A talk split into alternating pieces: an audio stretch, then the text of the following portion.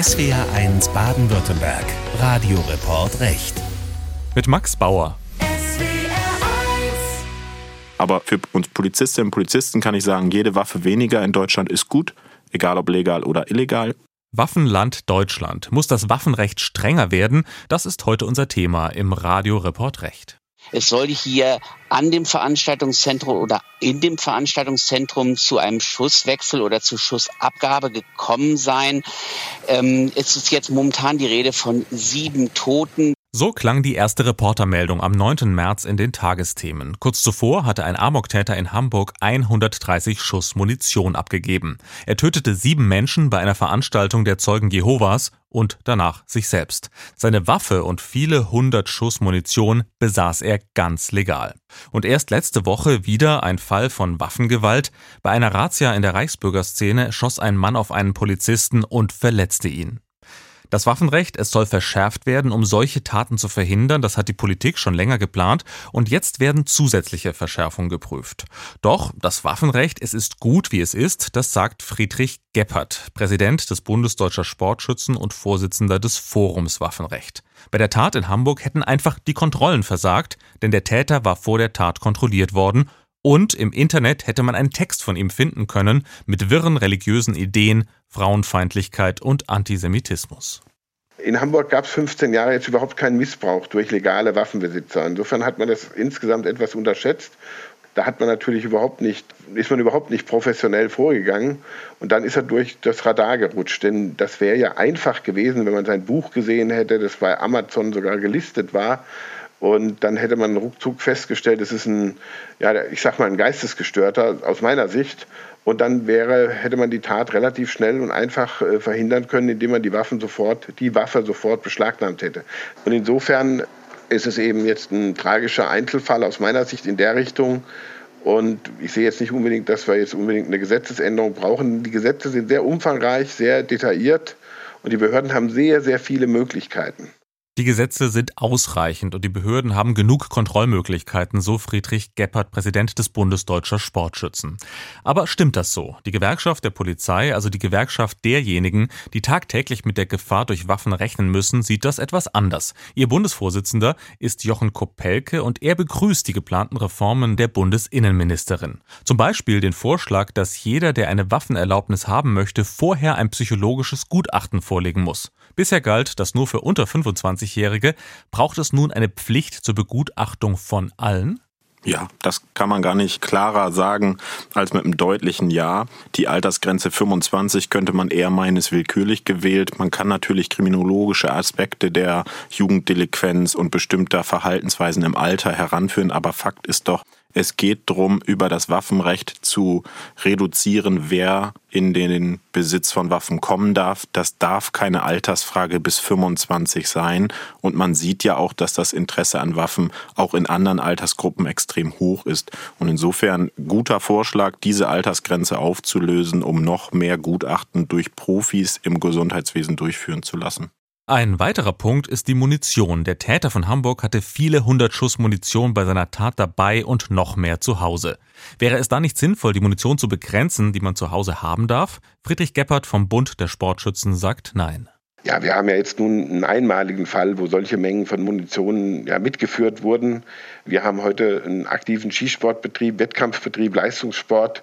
Da kaufen die Leute halt einfach meistens auch eine Packung mit 1000 Patronen. Die ist sehr klein, die kann man einfach auch in einem Schrank, in einem Safe kann man die verpacken. Da gibt es auch entsprechende Preisnachlässe, sonst wird es einfach zu teuer, wenn man das da festhält, weil wir jetzt mal einen Fall hatten, wo jemand viel Munition mitgeschleppt hat. Das ist aber auch sehr ungewöhnlich. In der Regel haben ja, äh, sag ich mal, Straftäter ja nur ein paar Schuss dabei oder auch nur ein paar Magazine. Hier gab es natürlich schon eine klare Absicht, das muss man einfach einräumen. Der wollte was, ja, der wollte halt massiv da aktiv werden und äh, Menschen, möglichst viele Menschen töten. Nur, wie, wie will man das verhindern? Dieses Munitionskauf beschränken, das halte ich technisch für gar nicht machbar. Wie soll das gehen? Wie will man den Munitionsbesitz praktisch begrenzen? Das fragt Friedrich Geppert vom Bund Deutscher Sportschützen. Jochen Kopelke von der Gewerkschaft der Polizei widerspricht. Das ist kontrollierbar ich lasse mal so den Personalansatz weg, aber faktisch kann man natürlich Gesetze schaffen, die auch durchsetzbar sind. Und wenn es eine Reglementierung von Munition gibt, eine bestimmte Anzahl, 100 Schuss meinetwegen, dürfen nur zu Hause verwahrt werden, getrennt in einem Waffenschrank von der eigentlichen Schusswaffe oder der Waffe, dann ist das kontrollierbar und wenn man da verstößt, natürlich auch sanktionierbar und bestrafbar. Insofern finde ich, zählt das Argument nicht, hier zu sagen, das sei gar nicht kontrollierbar. Und der Wettkampf von Sportschützen, den muss man rausnehmen zu der Frage, was die Menschen privat zu Hause für sich haben. Da muss man schon klar differenzieren und nicht so schwammig argumentieren. Und Munition und die Trennung von Waffen ist ja sozusagen zu Hause schon Pflicht. Es ist der Transport besonders geregelt, also das getrennte Transportieren und wie verwahrt wird. Also das ist schon sehr minutiös geregelt, auch absichtlich, damit man die höchste Sicherheit über die Gesetzgebung herstellen kann. Insofern, es ist kontrollierbar und es wäre auch ahnbar, wenn man sagt, da liegt zu viel Munition und darf im Weiteren dann hoffentlich auch beschlagnahmen oder sicherstellen, also wegnehmen und nicht sagen, ja, ist zu viel, gehen wir wieder. Das muss natürlich auch eine klassische Folge der entsprechenden Gesetzgebung sein. Begrenzung von Munition und die Kontrolle durch die Behörden, das wäre möglich, sagt Jochen Kopelke von der Gewerkschaft der Polizei. Es gibt nun in der Debatte noch weitere Vorschläge, teilweise auch aus den Reihen der Polizei. Eine Forderung, den privaten Waffenbesitz generell einschränken, damit einfach weniger Waffen in privaten Händen sind. Ich habe Friedrich Geppert vom Bund der Sportschützen darauf angesprochen und ich habe ihn gefragt, warum Sportschützen eigentlich mit tödlichen Waffen schießen müssen und warum nicht zum Beispiel Luftdruckwaffen ausreichen. Es gibt halt Skisport in allen demokratischen freien Ländern, alle Länder lassen ihre Bürgerinnen und Bürger mit scharfen Waffen schießen. Das gehört eben auch zu unserer, ja, zu unserer Kultur dazu. Und die Missbrauchsrate, die Sie ansprechen, die ist ja minimal. Das heißt, wir sind 83 Millionen Menschen. Überlegen Sie mal über diesen ganzen Zeitraum, wenn Sie 1990 nehmen, das sind so wenige Einzelfälle. Also das ist immer diese, Effekt, wenn Sie an der Autobahn stehen, da gibt es einen tödlichen Unfall und dann fragen Sie die Leute, die Betroffenen, die Angehörigen, sind Sie für ein Tempolimit? Der ist doch viel zu schnell gefahren. Da werden die alle sagen, ja, sofort ein Tempolimit, sofort. Äh, das wird aber auch nicht äh, alle Sachen verhindern. Und dennoch, seit 1990 sind nach Schätzungen bis zu 300 Menschen mit legalen Waffen getötet worden. Zwar gibt es bisher keine offiziellen Zahlen, aber auch wenn es weniger wären, ist nicht jeder Tote einer zu viel? Ja, Sie können natürlich einen totalitären Ansatz fahren. Sie können sagen, jeder Tote ist einer zu viel. Dann müssen Sie das auf alle Lebensbereiche ausdehnen und nicht nur auf Schusswaffen. Und was ist dann vom freiheitlichen Rechtsstaat noch übrig? Ich nehme jetzt was, man hat mir geraten, ich soll das nicht sagen, aber Sie reden von einem Zeitraum von 30 Jahren. In dieser Zeit sind in Deutschland über 30 Millionen Menschen gestorben. 30 Millionen. Und über eine Million nicht natürlichen Todes. Und wenn Sie jetzt diese Rel Zahlen mal in Relation sehen, dann werden Sie äh, verstehen, wenn die Polizeibehörden, wenn Praktiker, wenn die sagen, wir haben überhaupt kein Problem mit dem legalen Waffenbesitz.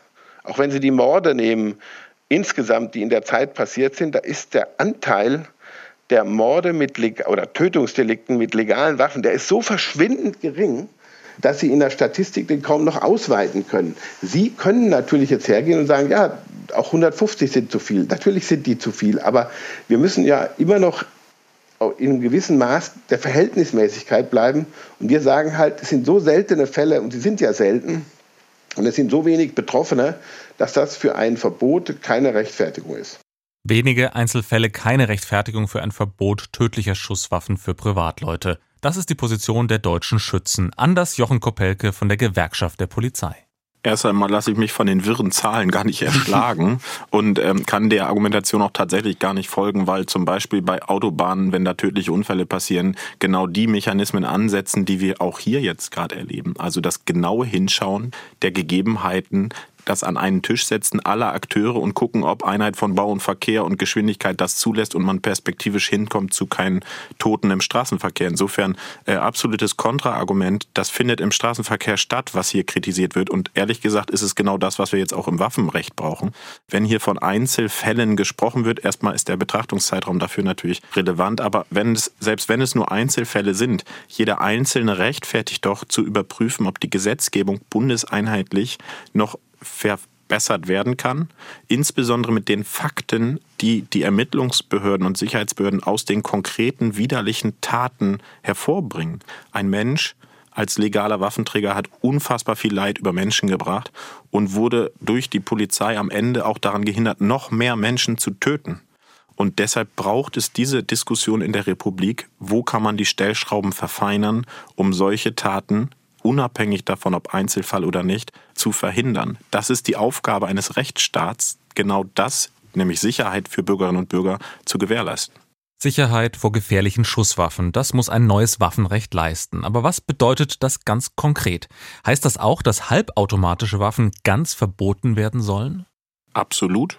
Ja, solche müssen verboten werden, weil sie eine unfassbar hohe Gefahr bringen und weil uns derzeit wenig Verbände, Sportschützen, Jägerinnen und Jäger erklären, warum es diese Waffen im legalen Besitz braucht, wenn die Jagd auch anders durchzuführen ist, wenn ein Sportwettkampf auch mit anderen äh, Waffen oder Möglichkeiten, Lasertechnik und so weiter durchzuführen ist. Aber meistens kommt es nicht zu dieser Diskussion, sondern das Reduzieren auf Pauschalität und sagen, alle werden in einen Topf geschmissen. Und das ist auch so ein bisschen die Hoffnung, die wir jetzt haben. Bringt die Expertinnen und Experten an einen Tisch, nochmal Verfeinerung des bestehenden strengen Waffenrechts ist hier möglicherweise in Sicht und das muss schnellstmöglich passieren.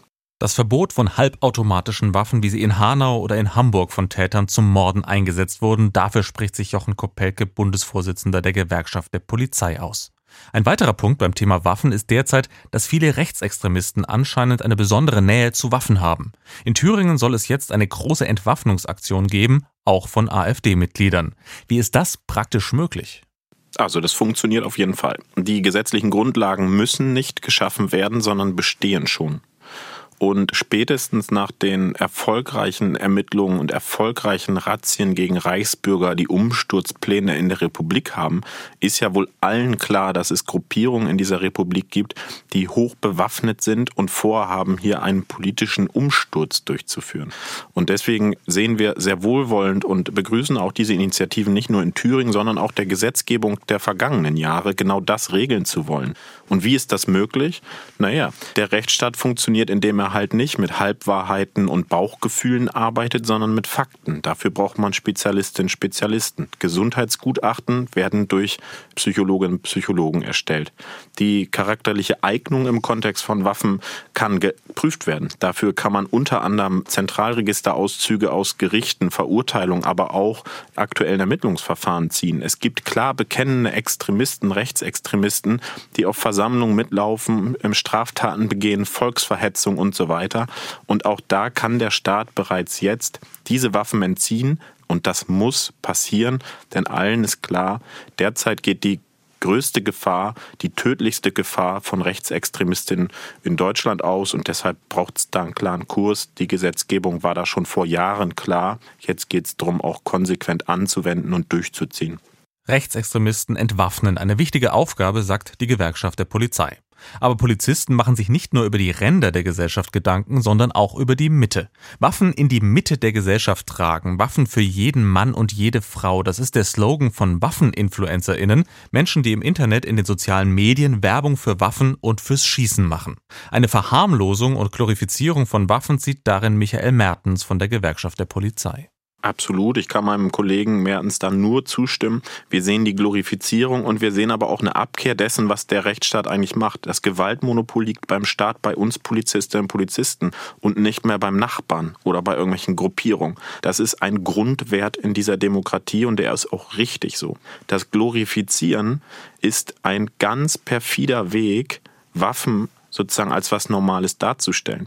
Ich persönlich saß in der Urteilsverkündung in den Kuselmorden, wo zwei meiner Kolleginnen und Kollegen auf widerliche Art und Weise von einem, so sagt der Vorsitzende Richter, als Monster Zeichen Menschen erschossen wurden und der war absoluter Waffennah. Der liebte es, Waffen zu haben in allen Arten, in allen Gattungen. Der hatte eine Handhabung und Sicherheit im Umgang mit Waffen sehr beängstigend und allein der Umstand, dass er Waffen so toll findet und nicht erkannt und entdeckt werden wollte, weil er so ein Waffennah ist, führte ihn zu dieser Tat.